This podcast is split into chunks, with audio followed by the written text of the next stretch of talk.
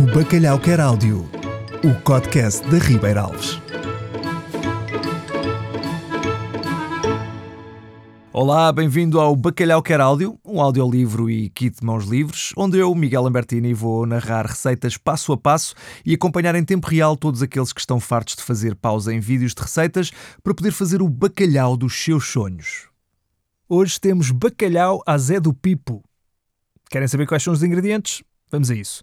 2 lomos de bacalhau Ribeira Alves já descongelados, 1 um litro de leite, 1 um kg de batatas, sal, 2 colheres de sopa de manteiga, pimenta, noz moscada, 1 decilitro de azeite, duas cebolas cortadas em meias luas, se ainda não estão, pause para as cortar agora, 2 dentes de alho, uma folha de louro, 6 colheres de sopa de maionese, salsa e 12 azeitonas. É uma lista muito grande, eu sei, mas o resultado final é muito bom, por isso vale a pena. O primeiro passo é com os lomos de bacalhau. Se ainda não estiverem descongelados, passe-os um pouco por água fria. Depois, parte do segredo desta receita é que o bacalhau não é cozido em água, mas sim em leite. Shhh, não diga a ninguém. Por isso, deixe ferver o leite e depois coloque os lomos durante 6 a 8 minutos. Depois de cozido, escorra bem o bacalhau e coloque-o numa assadeira com a pele para baixo. Isto é muito importante, reservando o leite da sua cozedura. Enquanto o bacalhau coze no leite, avançamos para o próximo passo. Descasque as batatas e coze em água com sal. Como é um quilo de batatas, sugerimos ferver a água numa chaleira antes para o processo ser mais rápido. Depois coloque as batatas e deixe a água levantar fervura antes de colocar o sal. Se colocar o sal primeiro, a água demora mais tempo a ferver. Fica a dica. Enquanto descasca as batatas e o bacalhau acaba de cozer, vamos aqui falar com o nosso convidado especial de hoje. Conosco, Zé do Pipo. Olá, Zé, bem-vindo. Olá, boas tardes. Obrigadinho pelo convite, mas sabe que eu tenho outros pratos no meu restaurante, não é verdade? Uh, imagino que sim, mas aqui o seu bacalhau a Zé do Pipo é o prato estrela, é por isso que o convidamos. Pois, mas eu não tenho um restaurante de bacalhau a Zé do Pipo. Há vários pratos, há bitoques, há sordas, há cozidos. E agora há para aí uns quantos que só comem omeletes. Dá muito trabalho fazer um menu, meu amigo. Certo, mas poderia falar um bocadinho mais do bacalhau a Zé do Pipo? Ui, já estou a ver tudo. O senhor não me convidou para eu ser um grande chefe. O senhor é só mais um que quer ouvir aquele gajo que inventou o bacalhau da moda e tal e coisa. Mas quando eu quero falar de cozinha a sério, ninguém me leva a sério. Pois olhe, digo-lhe uma coisa. O meu nome é José Valentim. Não é Zé do Pipo. Calma, Sr. José, mas então porquê que o seu prato, restaurante e alcunha é Zé do Pipo, se na verdade o seu nome não é esse? Ora bem, vamos lá ver uma coisa. Portanto, a história dessa alcunha é longa e se a contar toda, os ouvintes lá em casa vão acabar de descascar as batatas e depois nunca mais andar receita para a frente, não é? Bom, só dizer que envolve uma pipa de vinho, o meu cunhado, uma noite de São João e mais não digo. Se quiser, posso lhe contar outras histórias. Bem, estou a ver que o que acontece no São João não sai nem a martelo. Então, que outra história nos pode contar? Olhe, se quiser, posso contar a história do meu amigo Gomes de Sá. O Gomes de Sá, o, o inventor do outro bacalhau? Nem mais. E são assim amigos, é? Não me vai dizer que conhece o Brás também? Também. Todas as quartas, eu, o Brás e o Gomes de Sá e o Ribeiro Alves jogávamos às cartas. E o que é que jogavam? Sueca. Às vezes copas, mas regra geral era sempre uma suacada. Confesso que era muito mais engraçado se jogassem ao peixinho, por causa do bacalhau, está a ver? Já estou a ver que o senhor é um engraçadinho de serviço. Eh, não necessariamente, mas eh, estou aqui de serviço. Estamos a cozinhar um belo bacalhau à Zé do Pipo, como o senhor inventou, mas ainda falta um bocadinho para quem está lá em casa acabar de descascar as batatas. Portanto, se calhar, podia contar-nos a história do seu amigo Gomes de Sá. Com certeza. Ora bem, ele, na verdade, chama-se José Luís Gomes de Sá. Partilhámos o mesmo primeiro nome. O pai dele tinha um armazém na Rua dos Bacalhoeiros, porque era um bacalhoeiro também. Coincidência engraçada, não é? A vida tem destas coisas. Mas então, desde muito cedo, que ele estava ligado ao bacalhau, porque ia com o pai para o trabalho e assim. Aquilo era uma chatice para lá, não é? Mas é daquelas chatices que uma pessoa tem quando lida com o bacalhau seco. O congelado não é assim. E sabe tão bem ou melhor. Olha, ainda bem que diz isso, porque é o que estamos a usar hoje. Congelado e pronto a cozinhar do seu amigo Ribeiro Alves e tudo. É dele. Então olha, meio caminho andado para sair bem. Mas voltando à história, o Gomes de Sá começou a trabalhar como cozinheiro. Pode ter sido pelo amor à comida, à cozinha ou o que seja, mas cá para mim ele não queria ir trabalhar para o armazém do pai. Havia uma coisa que ele cozinhava muito bem: bolinhos de bacalhau. Eram fantásticos, mas um dia ele fartou-se de cozinhar aquilo. Era sempre a mesma coisa e já andava a deitar bolinhos de bacalhau pelos olhos, tão fartinho que estava, está a ver? Já sabe como é, não é? Quando uma pessoa faz uma coisa bem, os outros querem sempre fazer perguntas e comer mais e mais do mesmo. É como as perguntas que me está a fazer do meu bacalhau. Então, mas era bolinhos de bacalhau, não era bacalhau a Gomes de Sá que ele fazia? Sim, mas não me estava a ouvir. Eu estava a dizer que as pessoas só querem saber do que faz bem e não querem saber dos outros feitos e conquistas que a pessoa. Sim, sim, senhor José, já percebi. Já, já voltamos ao seu bacalhau, não seja tão egocêntrico. Continue lá que eu quero perceber como é que acaba a história do Gomes de Sá. Bom, se o senhor me deixar acabar, eu acabo. Mal. Então, estava eu a dizer. O Gomes de Sá cansou-se e disse: Cabalho! Ou seja, pegou em alguns dentes de alho e nos mesmos ingredientes que usava para fazer os bolinhos de bacalhau, só que em vez de fazer como fazia os bolinhos, mudou a receita toda. Mas olhe, completamente, tenho de lhe dizer, misturou tudo de maneira diferente, deu-lhe ali as voltas dele e pronto, saiu o bacalhau a Gomes de Sá como conhecemos hoje. Se quiserem ver a receita, podem passar no site da Ribeiro Alves, que ele tem lá aquilo tudo muito bem explicadinho. Fantástico! Por acaso tem piada, essa parte dos bolinhos eu não conhecia.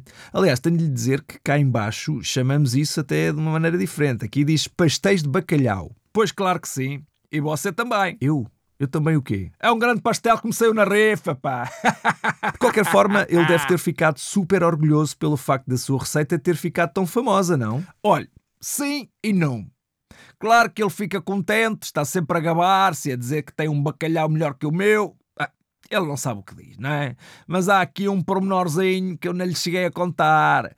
Apesar de o bacalhau ser salgado, esta história tem um lado agridoce é que ele teve de vender a receita. Ai, foi? Então, o que é que aconteceu? Pois é que ele estava com muitas dívidas. Dívidas é essas que não tinham nada a ver com os nossos jogos de sueca. É que entre nós jogámos às postas do bacalhau e pouco mais. Não, senhor. Então, essas dívidas vinham de onde? As dívidas que ele tinha eram daquele tal armazém de que ele não gostava nada e que só lhe dava prejuízo atrás de prejuízo, está a ver? E pronto, acabou por não haver solução sem ser a de vender a receita. Ao que parece, foi um tal de João que comprou, um tipo que tinha um restaurante chamado Lisbonense, mas no Porto. Onde é que já se viu uma coisa destas, hein? Um Lisbonense no Porto? Só faltava fazer francesinhas em Lisboa, caralho. Calma, então, então também não é preciso ser tão bairrista, Sr. José. Olha, eu confesso-lhe que já comi francesinhas em Lisboa e bem boas, por sinal.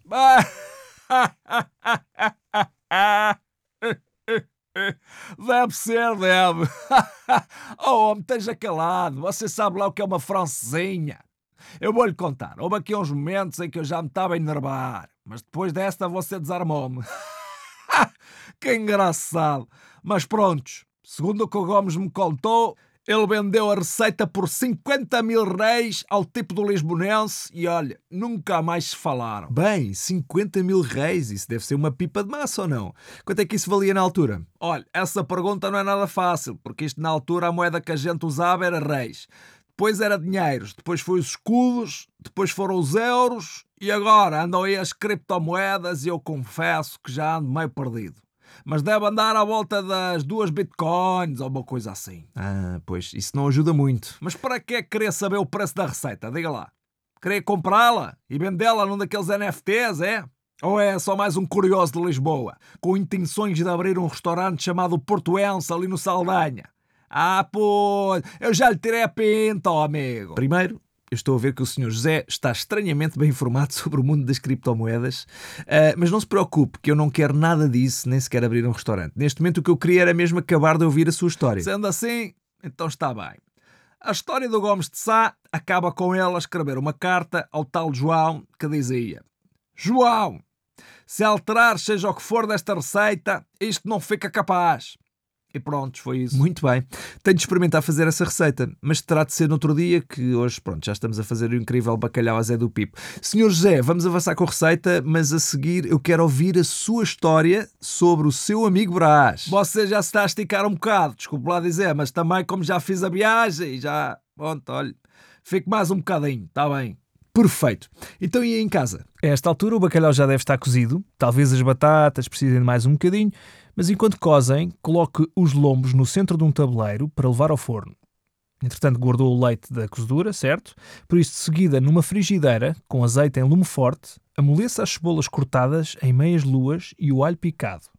Vá adicionando lentamente um decilitro do leite, acrescente também a folha de louro, sal e pimenta preta a seu gosto e depois cozinhe tudo durante 4 a 6 minutos. Senhor Zé do Pipo, ainda aí está? Má! Ó oh, compincha, escute lá uma coisa. Eu já lhe disse que me chamo José. Não se apanha com essas tangas que já percebeu que eu não vou à bola consigo. Uh, bom, pensava que como estamos aqui a cozinhar o seu bacalhau já tinha confiança para lhe chamar Zé. Já lhe disse que pode chamar-me ou José ou Senhor José. Você tem a mania, mas comigo você não tem a mania, está a ver? Pronto, não lhe posso chamar Zé, mas ao menos pode contar-nos a história do seu amigo Brás. É que senão a entrevista fica aqui em águas de bacalhau, que apesar de ser um termo emprego na perfeição para este momento, seria um ligeiro desastre para este projeto. Não se preocupe, que eu conto-lhe já uma história. E por ser para si, até vou começar com as historinhas das princesas nos castelos. Era uma vez um tipo chamado Francisco Borges Henriques que em 1715 escreveu um livro chamado Receitas e Remédios de Francisco Borges Henriques. Um título pouco original, na minha opinião. Imagine que tinha chamado ao meu prato bacalhau com puré de Zé do Pipo. Não fica na cabeça, não é? Por isso é que, para ser diferente, lhe chamei bacalhau a Zé do Pipo. Tive que ser mais criativo, senão a malta esquece. Em 1715, o Francisco é que tinha a vida facilitada. Ora, o Brás diz que apanhou este livro do Francisco no Alfarrabista, por volta do início do século XX. Nesse livro estava uma receita que ele achava que tinha muito potencial. Ele começou a fazer umas experiências com base nessa receita, mudou uns ingredientes e tal, uns passos e não sei quê, e fez uma coisa original. Assim que tinha a receita finalizada, serviu-a no seu restaurante que ficava entre a Baixa e o Bairro Alto. Era uma zona muito dada à vida boêmia e à inovação. Desde o terremoto de 1755 que a zona era o centro da cidade e o sítio mais na moda para se ter um negócio. Se me perguntarem a mim, eu acho que ter um restaurante ao pé de uma praça com um zarolho ao meio não tem nada de especial. Foi impressão minha ou o Sr. José acabou de chamar Zarolho ao autor dos Lusíadas e uma das figuras mais importantes da literatura portuguesa, considerado por muitos como um visionário? Visionário não era de certeza, que o homem só tinha um olho. Mas tudo bem, gostos não se discutem. Mas o bacalhau à Brás, do Brás, ganhou muita fama e ficou muito conhecido, até apareceu num dos livros do José Gomes Ferreira e tudo. Passou a ser um prato típico dos restaurantes de Lisboa e inclusivamente de casamento. Mas, senhor José, uh, escute só uma coisa. Disse-me um passarinho que o seu amigo Brás, a bem dizer, copiou uma receita chamada bacalhau à universal. Isso é verdade ou não? Qual verdade, qual carapuça? Essa história é só mais um a tentar aproveitar-se da fama dos outros. O bacalhau universal é que é uma receita roubada. A história que esses moços contam passa-se nas Pedras Salgadas, no Hotel Universal. Ah, percebo. Então daí o nome. Engraçadinho e detetive. Ah, que a berrar como saíste. Sim, sim, foi no Hotel Universal que o bacalhau Universal nasceu. Agora deixa-me avançar com a história, está bem? O sous-chefe do hotel é que se preocupava com as coisas mais chatas, como cortar cebolas, descascar batatas e demolhar o bacalhau. O moço que fazia essas coisas no Universal chamava-se João Ribeiro. Um dia, o João foi ao rio, que passava junto ao hotel, buscar o bacalhau que tinha lá deixado de molhar na noite anterior. O quê? De molhar o bacalhau no rio? Mas isso não tem nada a arte de ser higiênico. Oh, eram outros tempos, o que é que queres? Hoje em dia é que já há o bacalhau pronto a cozinhar da Ribeira Alves. É só tirar a embalagem e está pronto a cozinhar, mas naqueles tempos não era assim. Era preciso deixar o bacalhau a demolhar em água corrente, como por exemplo um rio. No entanto, na altura, o que já havia era gatunos, que gamaram o bacalhau do rio durante a noite. No dia seguinte, Quando o chefe João Ribeiro chegou ao Rio, ficou em pânico porque não tinha bacalhau para servir aos clientes e não sabia onde estava o bacalhau. Teria o fiel amigo ressuscitado e nadado rio acima? Teriam sido as fadas das pedras salgadas? O sous-chefe conta que não teve muito tempo para pensar neste mistério e focou-se em resolver a situação, porque não queria ser despedido por contar fantasias de bacalhaus, não é? O sous-chefe João Ribeiro, como era um mestre na arte do desenrasca, decidiu inventar uma receita na hora com os ingredientes que tinha de outros pratos no cardápio. Começou por desfiar outro bacalhau, demolhou-o e lavou-o em água quente e fria para o dessalgar. Pegou numa frigideira e, ao misturar os ingredientes ao sabor do vento, saiu o bacalhau universal. Mal sabia ele que, na verdade, estava a copiar o bacalhau do meu amigo Brás. A fama do bacalhau universal foi-se assim espalhando lentamente, mas infelizmente, quando a receita de pedras salgadas esbarrou com o Brás de Lisboa, já era tarde para mudar as mentes dos fragueses, não é?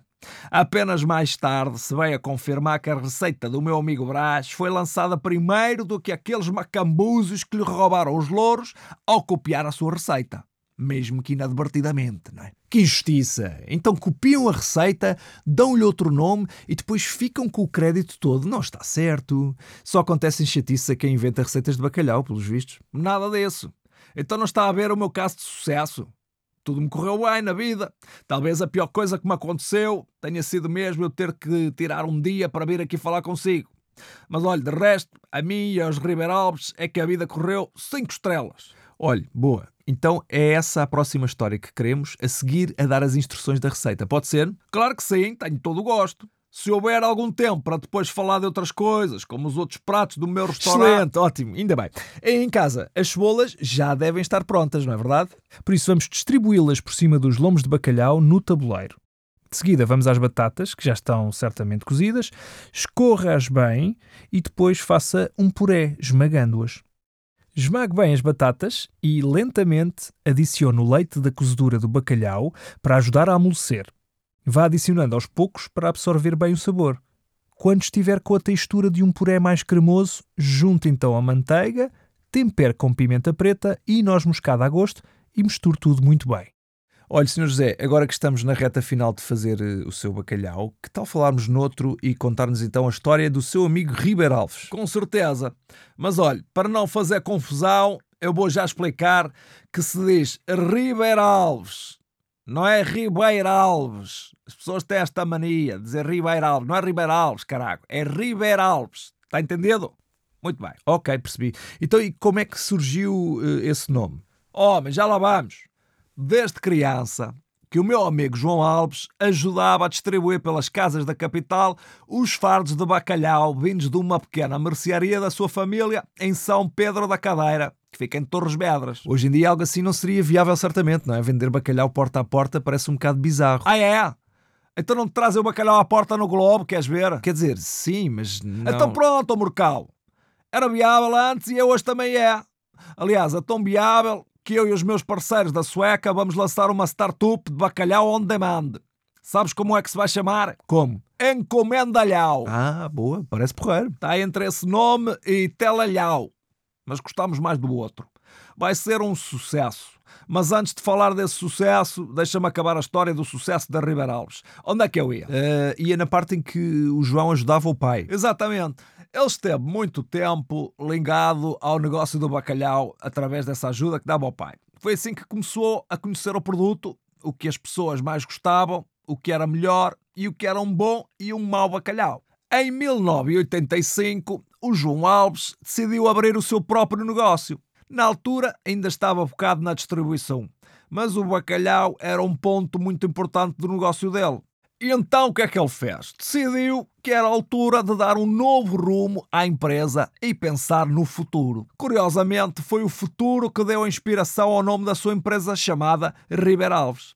Uma combinação do nome dos seus dois filhos, Ricardo e Bernardo Alves. Ah, então é por isso que se chama Ribeiro Alves. Que engraçado. E olha, eu pensava que era o apelido dele mesmo. Tu e muita gente. Quando o conheci, também pensava que era esse o nome dele. Toda a gente lhe chamava isso, não é? Em parte porque a empresa cresceu imenso e começou a ganhar muita fama. Em 1990, o bacalhau Ribeiro Alves já era distribuído em todos os supermercados do país. Nesse mesmo ano, foi feito um investimento na construção do escritório da sede e unidade de produção da empresa em Torres Vedras, que foi onde tudo começou. Então ele, de facto, nunca esqueceu as origens. Nem as origens, nem o que é um bom bacalhau. Ele sabe tudo sobre a cura tradicional portuguesa, a qualidade, os cortes, etc. O homem sabe tudo. Por isso é que vai buscar o melhor bacalhau. Bem, muitos elogios que faz ao seu amigo, até parece que lhe pagou para dizer isso. Nada disso. O Ribeiro Alves nunca me pagaria para eu dizer que o seu bacalhau pronto a cozinhar não necessita de demolha. Muito menos pagar-me para dizer que os lombos têm uma cura especial de nove meses que lhes confere um sabor mais rico e textura suculenta. Eu recuso-me categoricamente a aceitar dinheiro para falar sobre o ponto de sal ideal do bacalhau Ribeiro Alves e como ele vem perfeitamente balançado para nunca sair uma refeição salgada ou insonsa. Alguma vez, ó Miguel, apenas somos bons amigos e partilhamos uma paixão por bacalhau. Ele pode arranjar bem o peixe, mas olhe que de sueca não pesca nada. Claro que sim, então, parece-me tudo completamente legítimo. É realmente uma grande amizade que para aí vai nesses jogos de cartas. Muito bem.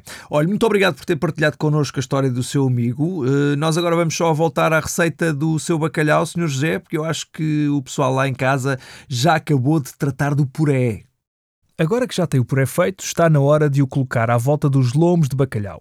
Use um saco de pasteleiro, para dispor o puré no tabuleiro. Se não tiver o saco de pasteleiro, não se preocupe, pode meter o puré com uma colher e moldar com uma espátula. Com as cebolas em cima e o puré à volta dos lombos, só falta a maionese. Distribua em cima dos lombos de bacalhau e leve a gratinar ao forno pré-aquecido a 200 graus, por mais ou menos 15 minutos. Quando o tempo acabar, sirva-o com salsa e azeitonas pretas ao seu gosto, mas cuidado com os caroços. Desta vez não vou poder contar o tempo porque, infelizmente, o nosso tempo acabou. Esperamos que goste da receita de bacalhau à Zé do Pipo da Ribeira Alves e que tenha gostado de cozinhar connosco. Se puder, já sabe, envie-nos uma fotografia do seu novo fiel amigo Zé do Pipo. Publique nas suas redes sociais e identifique com o arroba bacalhau underscore Ribeira Alves ou use o hashtag o bacalhau quer áudio que nós vamos lá pescá-la. Obrigado, bom apetite, até à próxima.